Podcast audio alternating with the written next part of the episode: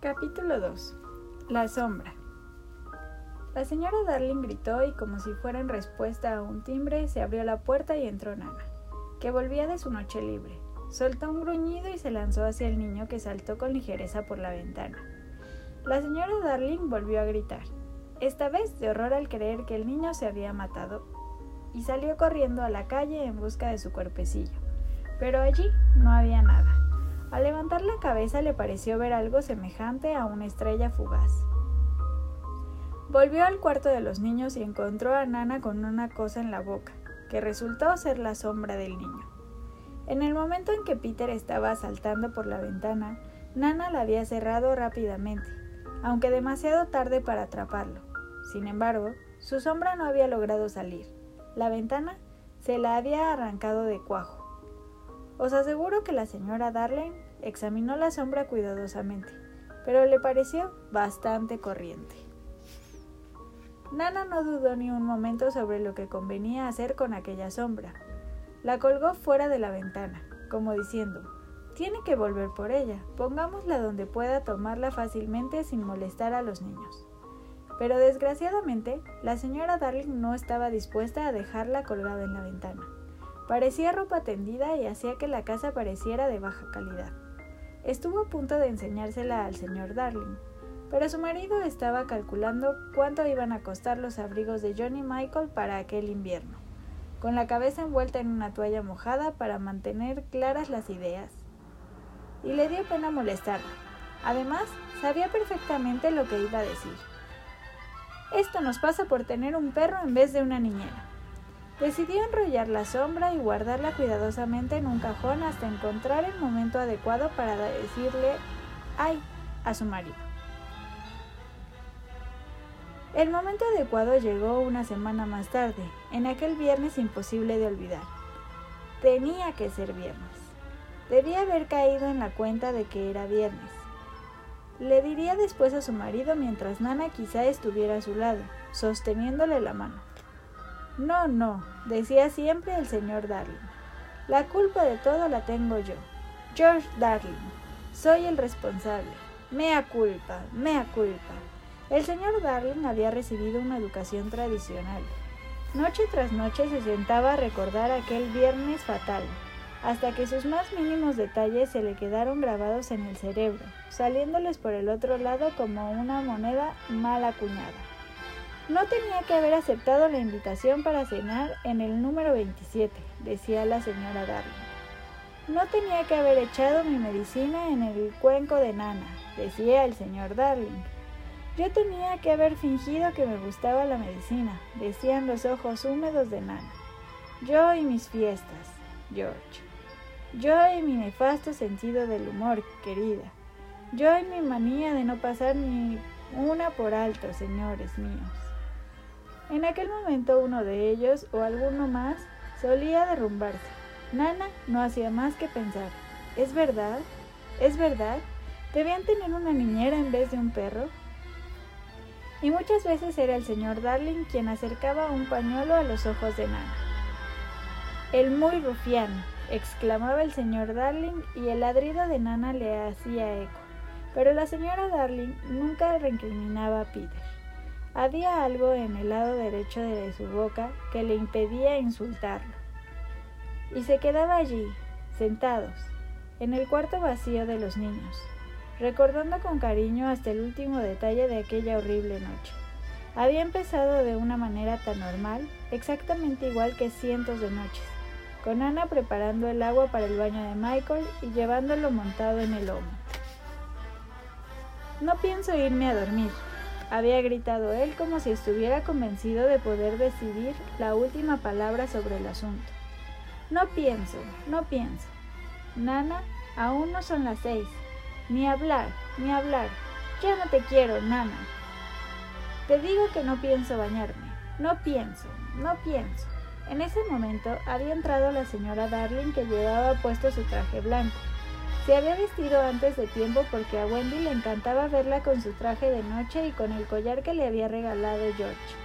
También llevaba puesta la pulsera de Wendy. Se la había pedido prestada. A Wendy le encantaba prestarle la pulsera de su madre. La señora Darling se había encontrado a sus dos hijos mayores jugando a ser ella y el señor Darling en el momento del nacimiento de Wendy. Y John estaba diciendo, me alegro de informarle, señora Darling, de que ya es usted madre. Justo con el mismo tono de voz que podía haber usado su marido en aquella ocasión. Wendy se había puesto a bailar de alegría igual que debió de hacer su madre. Después nacía John con los honores especiales que había recibido por tratarse del nacimiento de un varón. Y Michael salió de su baño para decir que él también quería nacer, pero le dijo cruelmente que ya no querían tener más. Michael estuvo a punto de echarse a llorar. Nadie me quiere, dijo, y por supuesto la señora del traje de noche no estaba dispuesta a tolerar algo semejante.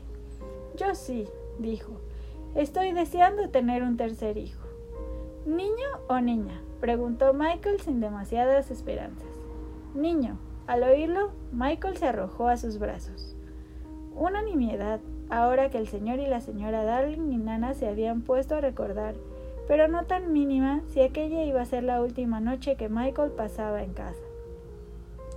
Los tres siguieron con sus recuerdos. Fue entonces cuando yo entré como un tornado. Eh, decía el señor Darling, despreciándose. Efectivamente, parecía un tornado. Quizás se le pudiera perdonar. Él también se estaba vistiendo para la fiesta y todo iba bien hasta que llegó a la corbata. Es algo realmente sorprendente. Pero este hombre, aunque sabía mucho de cotizaciones y acciones, realmente no, no había logrado dominar su corbata. Había veces en que aquel chisme se le rendía sin oponer lucha alguna pero había ocasiones en que hubiera sido mejor para todos los de la casa que se hubiera tragado el orgullo usando una corbata de las que ya vienen con el nudo hecho. Y esta fue una de aquellas ocasiones. Entró precisamente en el cuarto de los niños llevando la pobre corbata hecha un rebujo en la mano. Pero, ¿qué te pasa, querido? Pues, ¿qué me va a pasar? gritó. Aquello era un gritar de verdad. No hay forma de hacerle el nudo a esta corbata dijo poniéndose peligrosamente cínico. En mi cuello no. En el poste de la cama sí. Lo he hecho en el poste unas veinte veces, pero en mi cuello no. Por Dios, espero que la disculpe. Le pareció que no había impresionado suficientemente a la señora Darling, por lo cual continuó en tono serio. Te lo advierto, madre. Como esta corbata no acabe alrededor de mi cuello, no vamos a salir a cenar esta noche. Y si no salgo a cenar esta noche, no vuelvo a la oficina jamás. Tú y yo nos moriremos de hambre, y nuestros hijos tendrán que lanzarse a la calle. La señora Darling se quedó tan campante. Déjame intentarlo a mí, querido, dijo, y efectivamente eso era justo lo que él iba a pedirle. Con sus manos bonitas y frescas le anudó la corbata mientras los niños se agrupaban a su alrededor, esperando a que se decidiera su destino. A algunos hombres les hubiera dado rabia ver la felicidad con que la señora Darling lo hacía, pero el señor Darling tenía demasiado buen carácter para sentir algo semejante. Le dio las gracias con aire distraído. Olvidó su furia sin más ni más y al instante ya estaba bailoteando por la habitación con Michael montado a caballito. Los saltos que dimos, decía la señora Darling al recordarlo ahora. ¿Quién iba a decirnos que jamás volveríamos a saltar? dijo el señor Darling con voz quejumbrosa. Ay, George, ¿te acuerdas de cuando Michael me dijo de repente, ¿cómo nos conocimos tú y yo, madre? Me acuerdo. Eran encantadores, ¿verdad que sí, George? Y eran nuestros, y ya no los tenemos. Los saltos habían finalizado con la aparición de Nana. Desgraciadamente el señor Darling chocó con ella, llenándose los pantalones de pelos, Aparte de que eran sus pantalones nuevos, era la primera vez en la vida que tenían unos pantalones con trenecilla, y tuvo que morderse el labio para no ponerse a llorar. La señora Darling le pasó un cepillo, por supuesto, pero él empezó otra vez a decir que era un error tener un perro en vez de una niñera. George, Nana es un tesoro. De eso no hay duda, pero a veces tengo la inquietante sensación de que cree que los niños son cachorros. No, no, querido. Estoy segura de que sabe que tienen alma. No sé, no sé, dijo el señor Darling pensativo. Era un buen momento, pensó su mujer, para hablar del famoso niño. Al principio su marido no dio ninguna importancia a la historia, pero puso cara de preocupación al ver la sombra. No es de nadie que yo conozca, dijo, pero desde luego parece un sinvergüenza. Aún estamos hablando de ellos, acuérdate, decía el señor Darling. Cuando entró Nana con la medicina de Michael, no vuelvas a llevar el frasco en la boca, Nana, aunque haya sido todo por culpa mía. Siendo como era un hombre fuerte, lo cierto es que con aquel asunto de la medicina había reaccionado de manera un poco tonta. Su mayor debilidad consistía en creer que siempre había sido valiente a la hora de tomar una medicina, y en aquel momento, al ver que Michael esquivaba la cuchara de Nana tenía en la boca, dijo con voz tajante, Compórtate como un hombre, Michael. No y no, gritó Michael con obstinación. La señora Darling decidió ir a buscarle un bombón y el señor Darling le pareció que su mujer estaba siendo demasiado blanda. Madre, no lo mimes tanto, dijo cuando ella ya se había ido. Michael, yo a tu edad me tomaba la medicina sin rechistar, decía. Gracias, queridos padres, por curarme a base de frascos. Estaba convencido de aquello era cierto y Wendy, que ya estaba en camisón, también lo creía así, y dijo para animar a Michael. Esa medicina que te tomas a veces sabe mucho peor, ¿verdad, padre? Muchísimo peor, dijo el señor Darling valientemente. Y me la tomaría ahora mismo para darte el ejemplo, Michael, si no hubiera perdido el frasco.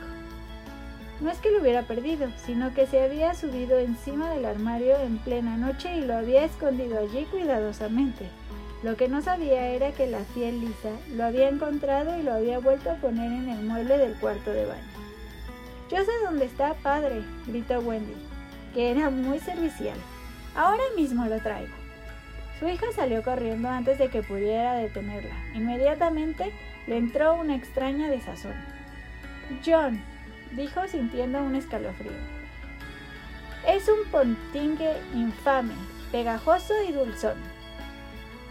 Va a ser cuestión de un minuto, padre, dijo John mientras Wendy entraba corriendo con un vaso lleno de medicina.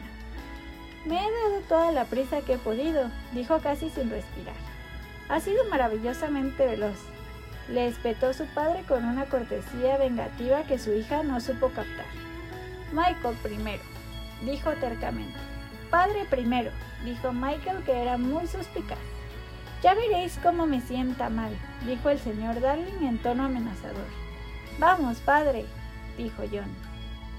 Cierra la boca, John, soltó su padre. Wendy estaba atónita. Yo creía que te la tomabas con, tan, con toda la calma, padre, dijo. El asunto no es ese, contestó él. El asunto es que en mi vaso cabe más que en la cuchara de Michael, dijo con el orgullo por los suelos. Y no es justo. Lo diría aunque estuviera al borde del último suspiro. No es justo. Padre, estoy esperando, dijo Michael con frialdad. Pues me alegra mucho de que estés esperando. Yo también estoy esperando. Padre, es un cobardica. Y tú también eres un cobardica. Yo no tengo miedo. Yo tampoco tengo miedo. Pues entonces tómatela. Pues entonces tómatela tú. A Wendy se le ocurrió una idea espléndida. ¿Por qué, ¿Por qué no os la tomáis los dos a la vez? Muy bien, dijo su padre. ¿Estás listo, Michael? Wendy dijo, un, dos, tres, ya. Y Michael se tomó su medicina, pero el señor Darling escondió la suya detrás de la espalda. Michael dio un grito de indignación y Wendy exclamó, Padre, por Dios. ¿Qué es eso de Padre, por Dios? dijo el señor Darling intentando imponer respeto. No armes tanto jaleo, Michael. Pensaba tomármela, pero se... se me ha escapado. Era espantoso ver a los tres mirándole como si no le tuvieran ninguna admiración. Bueno, vamos a ver, dijo con gran amabilidad nada más salir Nana hacia el cuarto de baño. Se me acaba de ocurrir una idea espléndida. Voy a echar la medicina en el cuenco de Nana y se la beberá creyendo que es leche.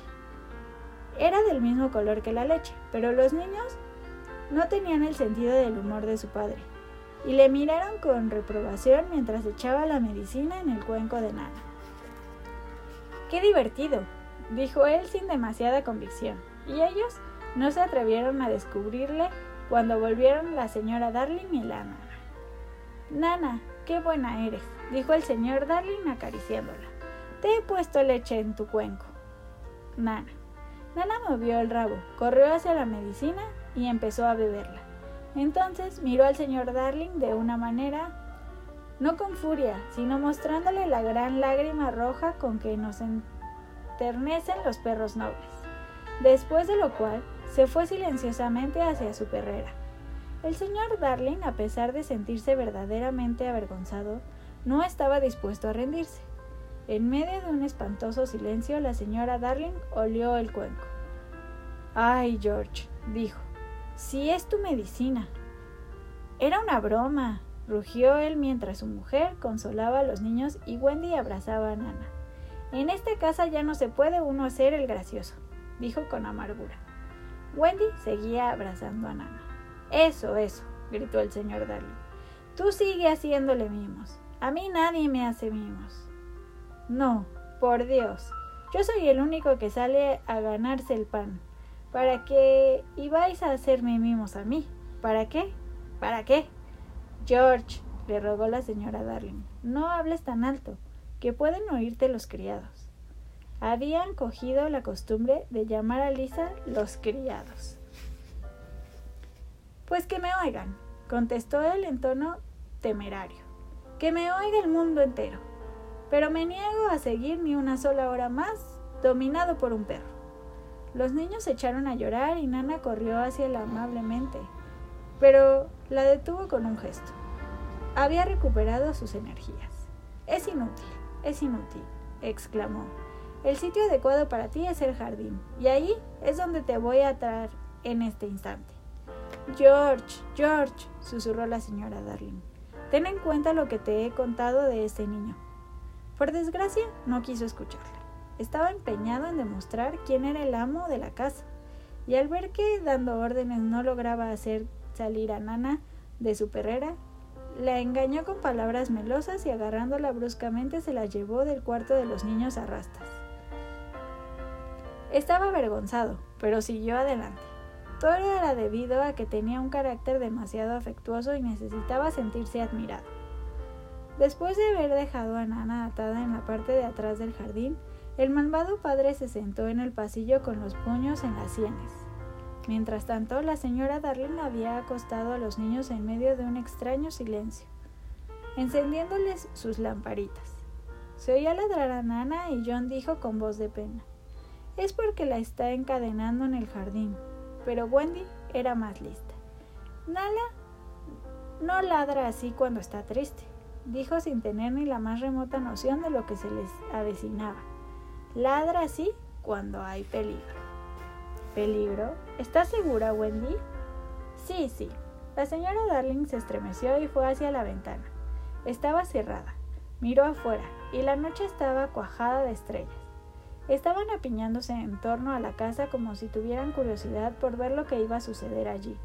Pero ella no se dio cuenta y tampoco vio los guiños que le hacían una o dos de las estrellas pequeñas. Pero un miedo desconocido le encogió el corazón y le hizo exclamar ¿Cómo me gustaría no tener que ir a una fiesta esta noche? Hasta Michael, que ya estaba medio dormido, se dio cuenta de lo preocupada que estaba y le preguntó Si tenemos las luces encendidas, no puede pasarnos nada, ¿verdad, madre? Nada de nada, cielo, dijo ella. Son los ojos que dejan las madres para que vigilen a sus hijos. Fue de cama en cama contándoles cosas bonitas, y el pequeño Michael le echó los brazos al cuello. Madre, exclamó. Estas serían las últimas palabras que su madre le oiría decir en mucho tiempo. El número 27 estaba solo a unos metros de distancia, pero como había caído un poco de nieve, el señor y la señora Darling iban andando despacio para no mancharse los zapatos. Eran las únicas personas que había en toda la calle, y todas las estrellas los miraban. Las estrellas son hermosas, pero no pueden tomar parte de nada. Lo único que pueden hacer es mirar y mirar. Es un castigo que les tocó por algo que hicieron hace tanto tiempo que ninguna de ellas sabe lo que fue. Este es el motivo de que las mayores tengan ojos vidriosos y no hablen apenas. El lenguaje de las estrellas son los guiños, pero a las pequeñas les gustaría saberlo. No suelen ser muy amables con Peter Pan, porque se dedica a acercarse por detrás y soplar para intentar apagarlas. Pero les gusta tanto divertirse que aquella noche estaban de su parte y deseando quitarse los mayores de encima. Así, en cuanto el señor y la señora Darling entraron en el 27 y se cerró la puerta, se produjo una conmoción en el firmamento, y la más pequeña de todas las estrellas de la Vía Láctea gritó: ¡Ahora, Peter!